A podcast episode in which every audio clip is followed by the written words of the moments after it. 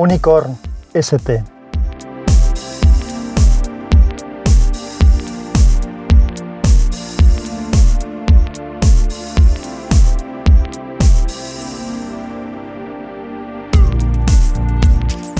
Hola, soy Sansa y este es el capítulo 19 de Unicorn. Hoy vamos a hablar de libros. Soy un gran amante de los libros, me encanta leer mm, de todo, bueno, de todo no, evidentemente, pero me encanta leer, tanto para aprender cosas como para disfrutar con una ficción. En realidad, de lo que yo creo que soy un apasionado es de las historias. Me sumerjo en ellas, tanto historias en la lectura como en vídeo o en audio. Y los libros me encantan, ya desde el punto de vista del objeto en sí. Una de mis ilusiones es tener una biblioteca con libros que ocupe toda una pared de suelo a techo, una pared grande. Ya tengo alguna pared ocupada, pero una biblioteca de esas que hace falta una escalera es algo que siempre me ha hecho ilusión. Me gusta tocar los libros, me gusta usarlos, me gusta manejarlos, me gusta incluso su olor. Hay libros que cuando los recuerdo, cuando recuerdo lo que leí, lo hago asociado al olor de aquel libro. Y también me gustan mucho los cómics. Tengo una colección de cómics bastante amplia y hace poco invertimos en casa en unas estanterías altas con unas puertas de cristal para colocarlos de una forma organizada porque la gran mayoría de ellos los tenía guardados en cajas. Pero después de estas confesiones y a pesar de lo que he dicho, he de decir que soy un convencido absoluto del formato electrónico para todo, tanto libros como cómics. Y lo soy por muchos motivos. En formato electrónico no ocupan espacio, bueno, ocupan espacio de memoria, pero no ocupan volumen físico. Los puedes tener siempre disponibles. Son fáciles de encontrar, tanto el libro en sí dentro de una colección o biblioteca como texto en el propio libro. La posibilidad de variar el tamaño de la letra. La capacidad de tomar notas y marcar eh, un punto concreto del libro y luego consultarlo. El poder disponer de un diccionario o traductor en cada momento, la posibilidad de copiar y extraer citas, el poder llevar toda nuestra biblioteca detrás y si no tenemos eh, alguno de los libros que queremos, pues comprarlos directamente sin soltar el libro electrónico, la tableta, el teléfono o el ordenador donde estemos eh, usando nuestra biblioteca. También se puede leer sin necesidad de lámpara, tanto en los libros electrónicos que tienen luz integrada como en los teléfonos o tabletas. Respecto a esto último de leer con la luz apagada, Debo decir que, y con la tableta o el teléfono, que así es como leo yo. Justamente como yo leo es con un teléfono. No tengo libro electrónico, en casa hay uno, es de mi mujer, se lo regalé yo, y pareciéndome como me parece la tinta electrónica una solución impresionante y un soporte fantástico y súper cómodo para leer, os voy a explicar por qué lo hago yo con el teléfono y cómo lo hago. Normalmente leo siempre en modo noche, es decir, con la pantalla en negro y las letras en un color verde oscuro que no molesta la vista. Eso, junto con bajar el brillo al mínimo, me permite leer de noche sin necesidad de usar una lámpara. Pero solo vale este sistema si la pantalla es AMOLED, como es la de mi teléfono, porque en ese caso el negro de fondo realmente es negro, sin ningún tipo de luz ni luminosidad, y por tanto lo único que se ve de noche son las letras y el fondo de la pantalla es totalmente invisible porque se funde con la oscuridad. He probado con otro tipo de pantallas y no es cómodo. Aparte de molestar a la vista porque siempre ves algo de luz alrededor, también consumimos más batería. Al principio leía con una tableta que tenía una Samsung Galaxy Tab de 7 pulgadas, la primera que salió. Pero cuando probé con el primer Samsung Galaxy S4 que tuve, que ya era con una pantalla Super AMOLED, me di cuenta de que no había punto de comparación. Por tanto, ahora mismo eh, donde leo es en mi teléfono, que es un Samsung Galaxy Note 3, también con pantalla Super AMOLED. Pues sí, sí, leo en un teléfono.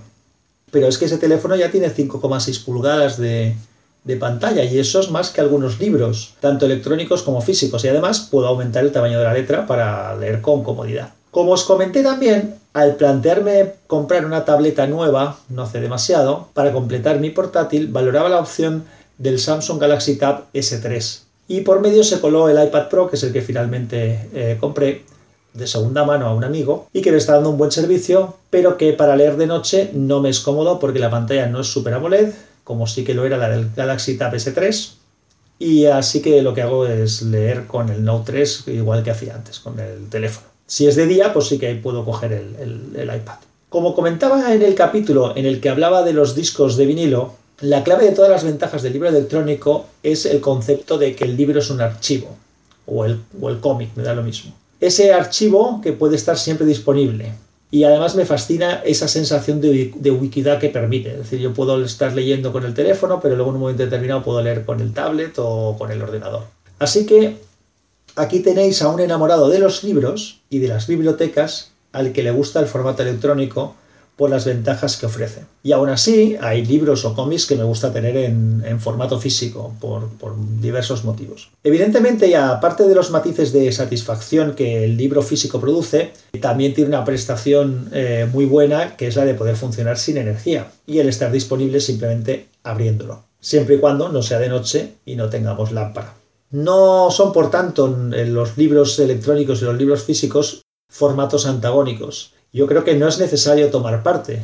Vivimos en una época en la que parece que es necesario posicionarse en todo, tomar partido de todo, y eso es algo que no solo no comparto, sino que rechazo de plano. Ambas cosas son válidas y uno puede compartir el uso de ambas. La vida es variedad y diversidad y debemos ser inteligentes y aprovechar lo bueno que tiene cada cosa. Ahora podríamos entrar también en el asunto de las plataformas de venta, los libros, la piratería, eh, la industria editorial, pero no era del tema que quería hablar hoy. Del tema que quería hablar hoy es de lo que hemos comentado. Lo que sí que aprovecho, ya que os tengo ahí a la escucha, es lanzar la consulta de si alguien de vosotros conoce alguna plataforma donde se pueda comprar cómic de todo tipo en formato libre. Es decir, que lo pueda leer en cualquier lector. No un programa en el cual yo compro un cómic y lo pueda leer dentro de ese programa. No, a mí lo que me gustaría es algún sitio donde yo pueda comprar el libro, me lo pueda descargar y lo pueda leer en cualquier lector de cómics que me apetezca. Si alguien conoce esto, por favor que me lo indique y se lo agradeceré mucho. Y ya que estamos hablando de libros, os quiero hacer una encuesta. Uno de los muchos temas sobre los que me gusta leer es la fantasía heroica. Es decir, el tipo El Señor de los Anillos, Juego de Tronos, La Odisea, La Eliada, cosas de estas. Conan es un personaje de origen literario, su creador es Robert T. Howard, que también es creador de otros personajes como el Rey Cool o Salomon Kane. Y hace muchos años, eh, con mi amigo John, que después se convertiría en mi cuñado, decidimos escribir conjuntamente un relato de Conan. Algo que fue curioso hasta en su proceso de creación. Y aquí viene la cuestión que os quiero hacer. Pensé hace algún tiempo ya en relatar la historia por capítulos en el podcast, explicando el relato. Y mi duda es, ¿lo hago aquí en Unicorn? Como capítulos eh, de vez en cuando. ¿Creo un, un podcast específico para ello? ¿O lo dejo para contar en, la plataforma de Anchor? ¿Qué, opináis? Evidentemente cada capítulo quedará también escrito en la web, pero la pregunta va respecto al relato en audio del mismo. Espero vuestra opinión y al final del capítulo recordaré los métodos de contacto que también tenéis siempre en las notas del podcast para que por favor me deis una, vuestra opinión al respecto y pueda un poco ayudarme a decidir. Antes de despedirme, de todas maneras, tenemos un poco de información extra y alguna novedad. Ya que he hablado de Anchor, os refresco nuevamente lo que es. Anchor yo lo asemejo a una especie de Twitter en formato podcast o en un Twitter del audio. Tú tienes un canal, es bueno, es un programa que está tanto para iOS como para Android. Entonces tú, tú te bajas el programa, te abres tu cuenta, entonces tú tienes un canal que, es, es el equivalente a una emisora donde grabas tus audios, que los llaman segmentos. En principio, cada segmento que grabas, que es de unos 4 minutos, aunque puedes enlazar varios, permanece en la emisora durante 24 horas y a partir de las 24 horas caduca, aunque ahora después os diré cómo se pueden guardar y aprovechar. De todas maneras, lo interesante de Anchor es cómo se puede interactuar con las emisoras. Se puede interactuar haciendo lo que se llama un colín, es decir, una llamada, que sería el equivalente a un mensaje directo o una mención en Twitter. Esa llamada la recibe el dueño de la emisora y este decide si la quiere publicar o no. También se pueden hacer comentarios a un segmento, es decir, comentarios escritos. Se puede aplaudir, que es darle un botoncito con unos aplausos y entonces se, escucha un aplauso de fondo. Eso sería el equivalente a un más uno o a un me gusta. Y también se puede recomendar. Recomendar es publicar en tu estación un segmento de otra estación. Esto sería el equivalente a retuitear. Hay otra posibilidad también que es la de grabar un segmento compartido con otros, bien para hacer una entrevista a alguien, un programa dúo o un programa entre varias personas. Posteriormente, eh, como he dicho antes, si los segmentos que hemos hecho y las llamadas que hemos recibido y hemos publicado las queremos guardar, se puede crear lo que se llama un episodio.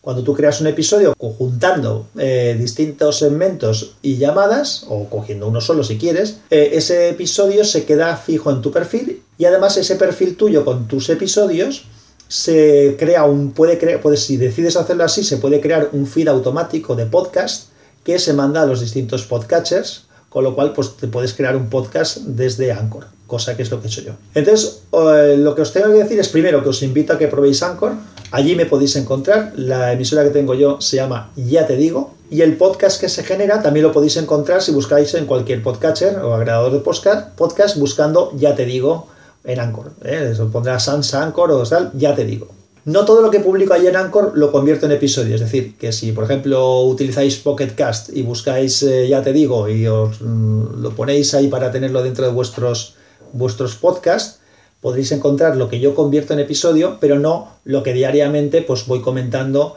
con unos y con otros, ¿vale? Eso, eh, para hacer eso tenéis que, que entrar en Anchor. Bueno, vamos allá.